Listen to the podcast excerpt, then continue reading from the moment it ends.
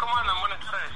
Hola, ¿cómo te va? Qué sorpresa. Bueno, estábamos intentando llamarte. Eh, estamos aquí en 321 Top, un programa de la FM 89.7 de Bransen que sale online para todo el mundo. Bueno, la verdad que es un- una sorpresa y un gusto tenerte, tenerte al aire en este programa, porque bueno, todos sabemos la historia familiar y sabemos cómo ha venido cómo ha venido transcurriendo todo este Dakar 2017. Contanos un poco, Juanjo, de tu hermano Pipo, cómo, cómo vienen las cosas. Y bueno, ahora estamos expectantes por, por su llegada a Río Cuarto. Estamos, bueno, yo estoy acá en la empresa todavía trabajando, pero en un ratito más me estoy yendo para, para allá a Río Cuarto y recibirlo, si Dios quiere, eh, con todos los honores. Bueno, che, muy buena, muy buena la, la, la carrera que vienen realizando. La verdad que tenemos tenemos a todo el pueblo acá de Bransen, están siguiendo porque es el, el, espíritu más teseísta del Dakar. Venimos siguiendo como si fuera aquellas cupecitas que corrían los grandes premios, porque sabemos del esfuerzo, sabemos del esfuerzo que viene que viene teniendo eh, la participación de tu hermano en, el- en los Dakar de manera muy muy rústica han hecho ese, ese rastrojero con mucha tecnología obviamente con un muy buen motor Chevrolet V8 pero queríamos que nos cuentes un poquito cómo es cómo es el tema del taller dónde lo arman al auto. Contarnos un poquito para la gente que no que desconoce la, la interna del equipo Rastro Dakar.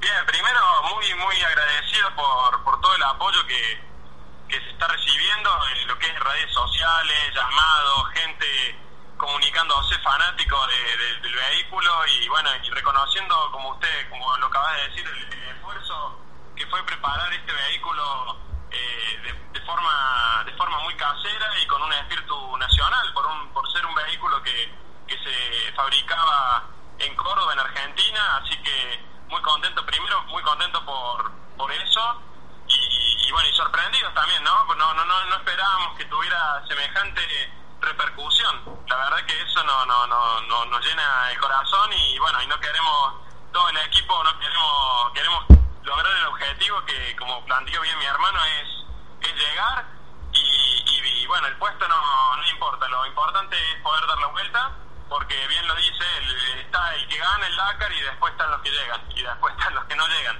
Es así de simple. Así Y bueno, y así de simple. hablando sobre un poco sobre lo que es el taller, bueno, mi hermano en el fondo de su casa tiene tiene su galpón y ahí mismo es donde donde él arma todo, bueno, somos la familia somos muy fanáticos de, lo- de los vehículos, de los deportes de motor, así que bueno, él, él es el principal con, con esta pasión y prepara todos los, todos los vehículos en, en su propio taller acá en Montecristo.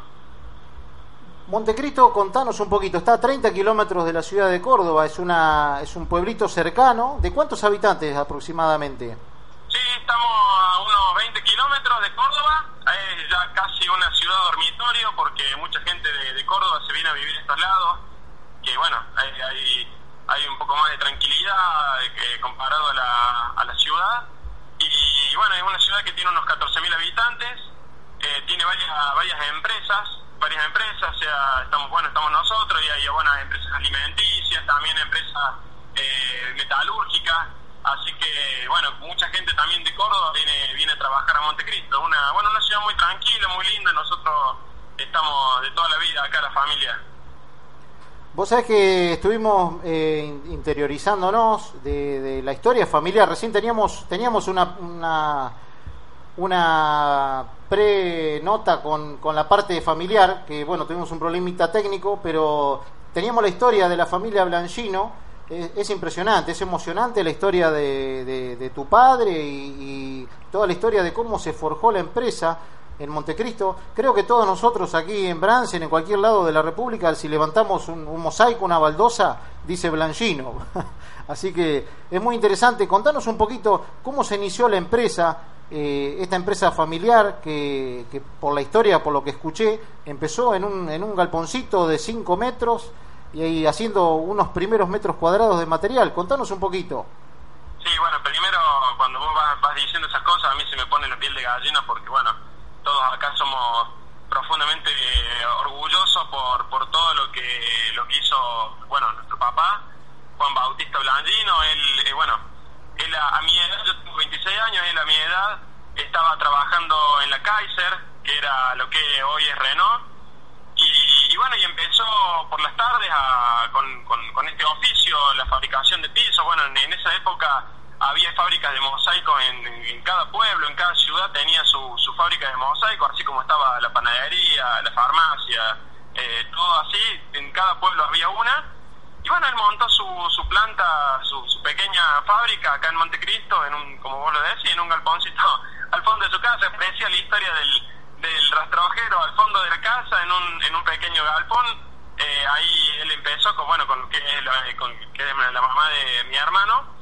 Eh, empezaron juntos y, y, bueno, y así con el tiempo fue, fue creciendo a grandes pasos y ya después de los años 70, 80, que él, comienza a incorporar tecnología de maquinaria automática, es donde empieza a dar los grandes saltos eh, en cuanto a volumen de producción y, calidad. Eh, ahí se incorporan nuevos nuevos tipos de, materiales como lo que es el mosaico pulido, la, todas las lo que son las veredas graníticas. Así que bueno, se fue se fue evolucionando hasta llegar a, a el año pasado que la empresa cumplió 50 años sus primeros 50 años, como decimos acá. Casi con la aparición del rastrojero, y me imagino que habrán tenido eh, varios rastrojeros en, en, la flota de, reparto, seguramente. Sí, sí, eh, mi papá tuvo en el arranque un, bueno, un camioncito modelo, no recuerdo bien si 45 o 46, pero también tenía lo que es también para manejarse él por el campo y digamos, bueno, mi hermano cuenta también que él, aprendió a manejar en, un rastrojero, al igual que Luciano Gagliardi, que es un navegante. Claro, es, es, emocionante la historia y cómo se a veces se cruzan las cosas es impresionante porque... Y te, eh, cuento, te cuento otra cosa más así de, de, historia que se cruzan, ¿no? Dale. El modelo que empleó mi hermano para, para hacer todo lo que fue la matriz del rastrojero es un modelo 66, que es el mismo año en que la empresa fue fundada por mi papá en el mismo año que él arrancó eh, a, trabajar con esto. Y el número que le tocó en el Dakar fue el 345, que es el mismo número que tenía en la primera prensa que con el que empezó mi papá. No te puedo creer. Esas cosas sí que le gustan a Manuel, ¿eh? Seguro que es increíble. Yo soy fanático, fanático de la numerología.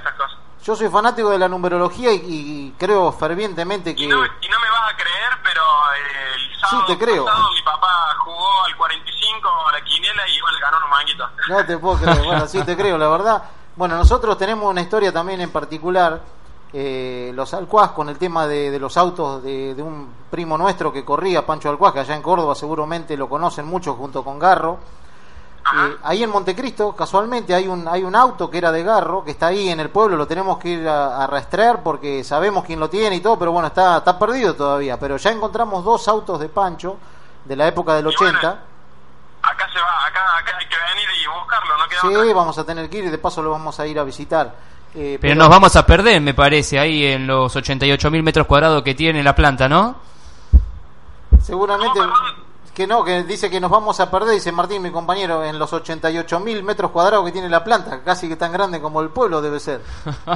No, no, no, no, no, no, el pueblo ya ha crecido mucho. Quizás en los orígenes del pueblo sí, pero hoy el pueblo... Ya, ya es una ciudad. es, una, es una pequeña ciudad, o sea, después de los 10.000 habitantes ya se considera ciudad, pero bueno, nosotros cariñosamente le seguimos diciendo el pueblo. Sí, igual que Bransen. Bransen tiene... tranquilo que lo vamos, lo vamos a guiar por, por, por acá, lo vamos a llevar a buenos lugares vamos a ir a, recorrer Montecristo eh, seguramente. Bueno, y te cuento, la parte numerológica, seguimos mucho la parte numerológica porque siempre nos cruzamos con números que nos llevan a otra cosa y que se enlazan uno con otro. Y bueno, en este caso, como vos nos contás, que la mística que tiene todo este, este proyecto Rastro Dakar con la misma empresa familiar.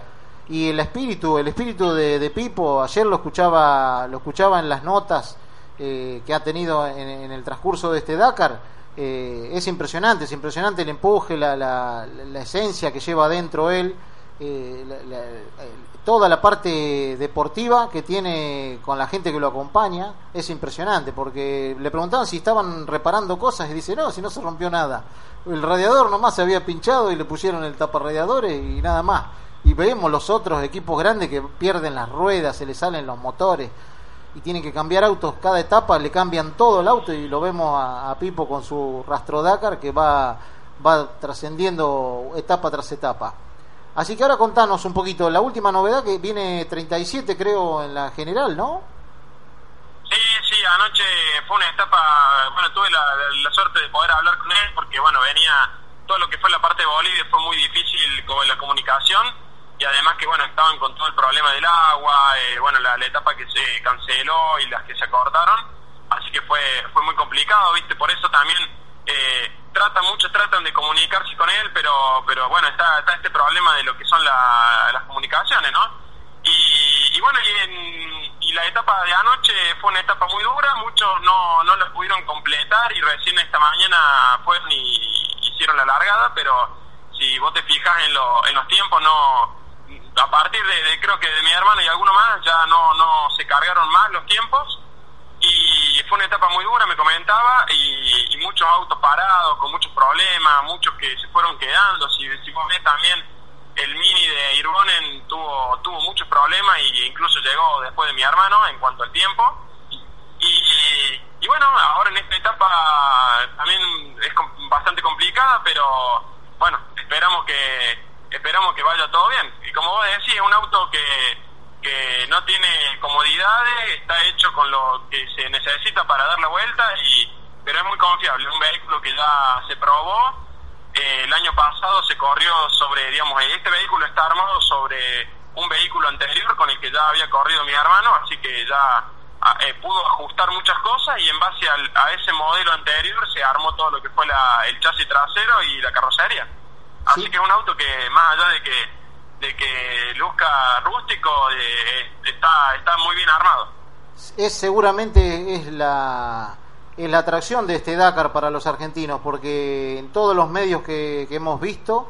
Eh, Se habla del rastrojero. La gente habla del rastrojero, lo están esperando, me imagino, la llegada a Buenos Aires. Bueno, eh, vamos a esperar la llegada ahora a Río Cuarto. Mañana calculo que entre las 6 y las 10 de la mañana, según eh, lo que informaba Campeones, estarían llegando a Río Cuarto y ya definiendo la carrera. Eh, cómo vienen los equipos de punta, eh, cómo vienen los tres Peugeot, es impresionante, ya cambiando un poquito de tema, yéndonos a, la parte de los líderes, es impresionante. ¿Qué, cuenta tu hermano de, la experiencia de compartir los vivac con esta gente? No, él, él siempre los vive muy naturalmente, bueno, más allá de que él haya corrido eh, en varias oportunidades el Dakar, en, un UTV, también corrió en, un, en un quad, él, lo vive muy naturalmente porque no, no, no de cierta forma, viste, no, no, no es cholulo, como se sabe decir, eh, y, él lo vive muy naturalmente, o sea, él se siente un par como, como todo el resto, le comparte con todo, se conoce con todo, eh, todo lo quiere mucho por, por su forma de ser, su, su humildad, viste, y que es muy, es muy compañero, él, eh, al que ve, al que ve que está teniendo un problema durante la carrera, se, se, para y ayuda, como te digo, él no, él no ve cuánto, él no se fija en qué posición llega, él, quiere llegar y que y darle una mano al, compañero que pueda estar en problemas, así que si vos ves hay videos donde él está tirando a, a una mujer española, no recuerdo ahora el apellido, no sé si González, eh, y así, bueno, siempre tiene esa, esas actitudes que, bueno, él no, él no las va, él a veces no las, no la, no las comparte, no las dice, pero, pero todos sabemos que, que tiene eso, ¿no? Y si puede dar una mano algún compañero en el vivac también que tiene tiene algún problema, es, lo que le gusta. Mi hermano es un fanático de los fierros. Así que, qué grande, qué grande prefiere, prefiere estar despierto y darle una mano a alguien que le hace falta en vez de, irse a dormir y descansar para estar bien el otro día, digamos, ¿no? Se nota, se nota que es así porque él mismo contaba que vino el Pato Silva a decirle, che, me ganaste la etapa y resulta que él dice, qué sé yo, si yo no sé, ni, ni se fija, dice que no se fija eh, cómo va. Él lo único que quiere es cumplir la etapa, terminarla y nada más. No se fija ni en los tiempos. No, mientras cumpla con, la, con el recorrido y con lo que dice la organización, el, el tiempo es, es algo que no, no le cuenta para él. Y creo que es la forma más linda de correr el Dakar porque no se puede correr pensando en las posiciones. La, forma más linda que de correr el Dakar es como la está corriendo él. Seguramente. Yo creo, yo lo comparto 100%. Él, él lo vive, además que él lo vive a su forma, él él lo vive como él suele decir, yo lo digo como, como tiene que ser.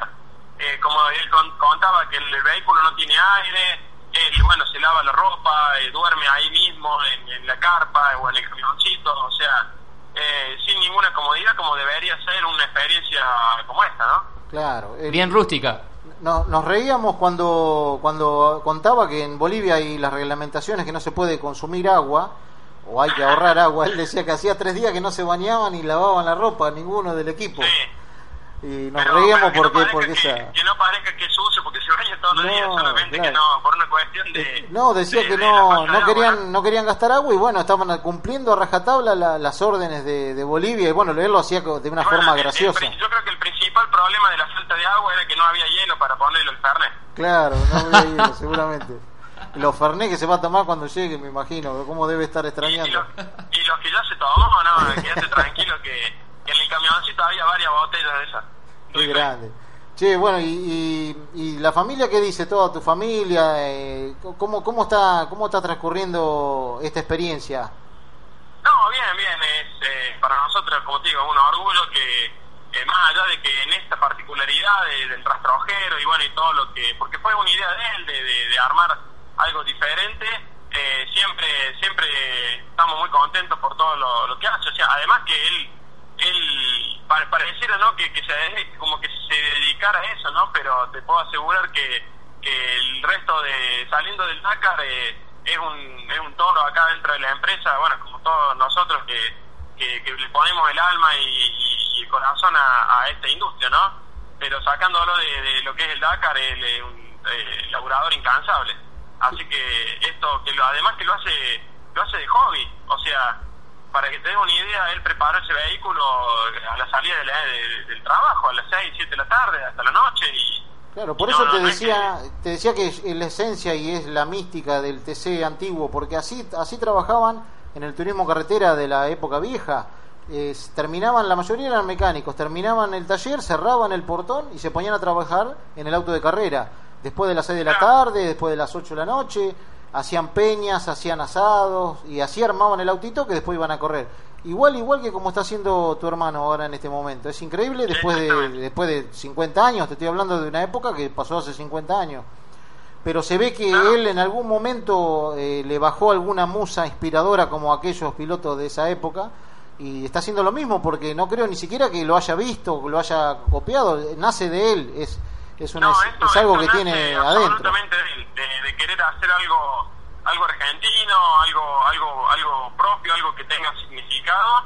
Y bueno, esa fue esa fue la idea. Quizás el año que viene aparece alguien que hace un otro tipo de vehículo, pero ya es como que to- tomando la, un poco la, la, la idea de esto, ¿no? Sí, El- pero han, han habido casos anteriores, viste que hubo estancieras, hubo otros vehículos que Sí, hicieron, pero sí. ninguno tuvo la trascendencia de esta porque ya te digo, eh, realmente ahora han visto la gente, han visto que, que algo, es algo que tiene, tiene algo especial, eh, tiene algo especial. eh, seguramente eh, se nota todo lo que vos nos describís de él, eh, se nota, se nota enseguidita al, al, al conocer la historia familiar, todos ya sabemos más o menos eh, cómo es la cosa, o sea, eh, tiene, tienen algo, algo especial los, los Blanchino en todo sentido, tanto empresar- empresarialmente como deportivamente.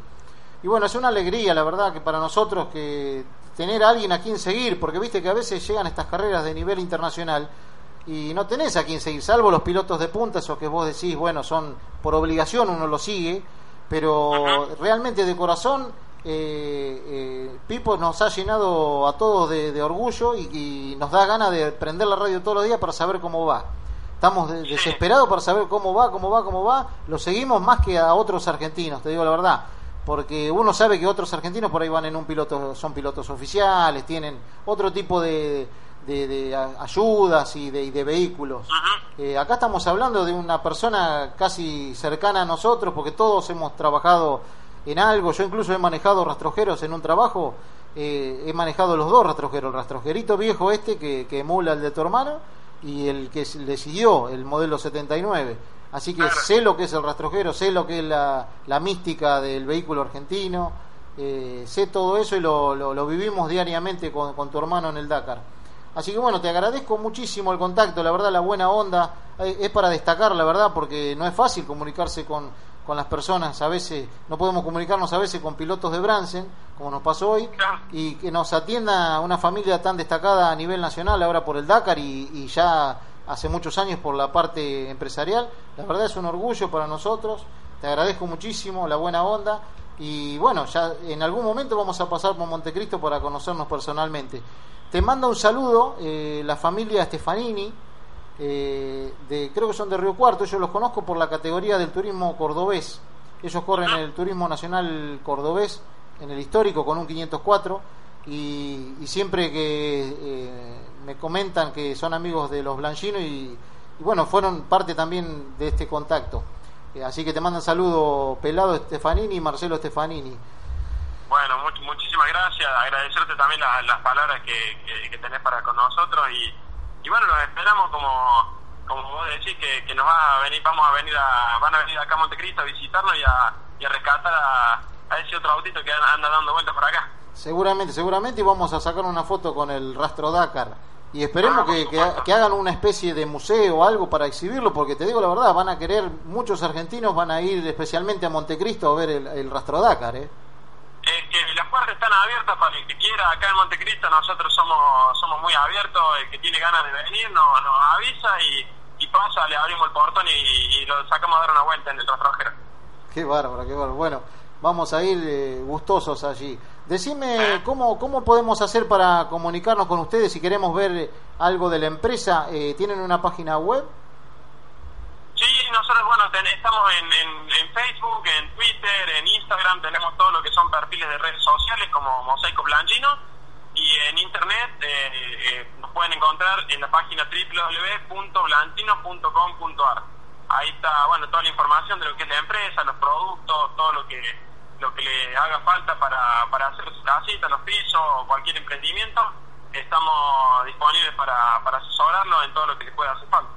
Bueno, Juanjo, te agradecemos muchísimo la comunicación y bueno, eh, si podemos ir a la, a la celebración de, de mañana eh, en Buenos Aires, vamos a tratar de estar eh, para saludarlo a tu hermano personal, personalmente.